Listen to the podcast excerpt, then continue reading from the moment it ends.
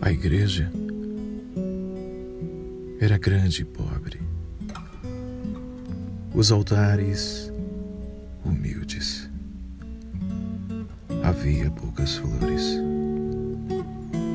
Eram flores de horta. Sob a luz fraca na sombra esculpida, quais as imagens e quais os fiéis. Ficávamos.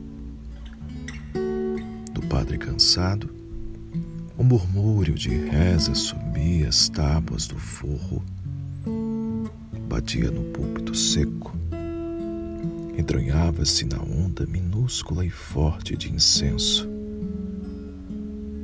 Perdia-se. Não, não se perdia. Desatava-se do coro a música deliciosa. Que esperas ouvir? A hora da morte ou depois da morte? Nas campinas do ar. E dessa música surgiam meninas, a alvura mesma, cantando.